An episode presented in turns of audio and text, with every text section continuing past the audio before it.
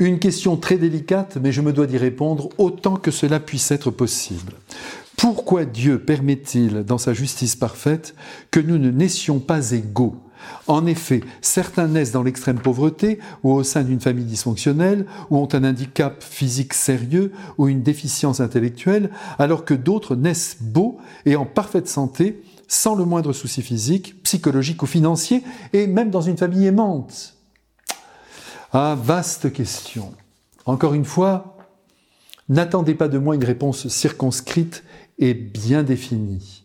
Nous balbutions toujours dès que nous parlons de l'action divine sur la création.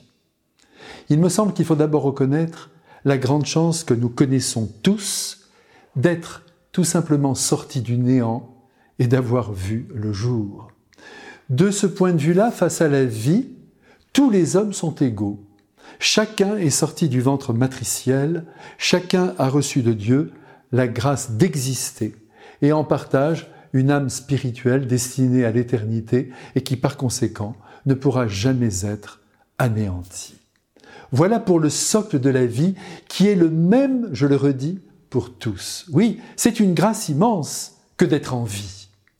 Ensuite, la terre est si grande et le désir de donner la vie si intense que des millions d'enfants peuplent la terre qui est composée, je ne vous apprends rien, de pays riches et de pays pauvres économiquement. La faute à qui s'il en est ainsi? La faute à Dieu? Non.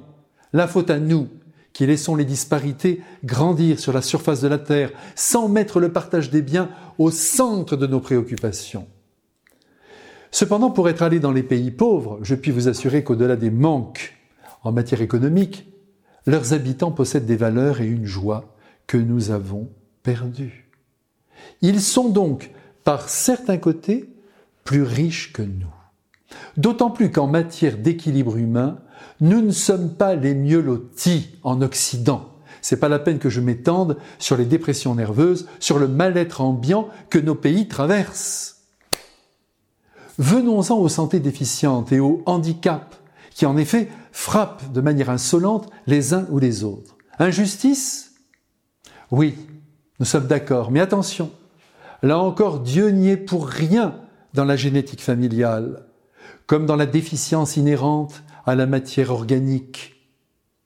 Et de plus, ne perdons pas de vue que Dieu notre Père soutient plus qu'on ne le pense ses enfants malades. N'oublions pas non plus que la mort et pour tous, y compris pour les plus indemnes d'entre nous.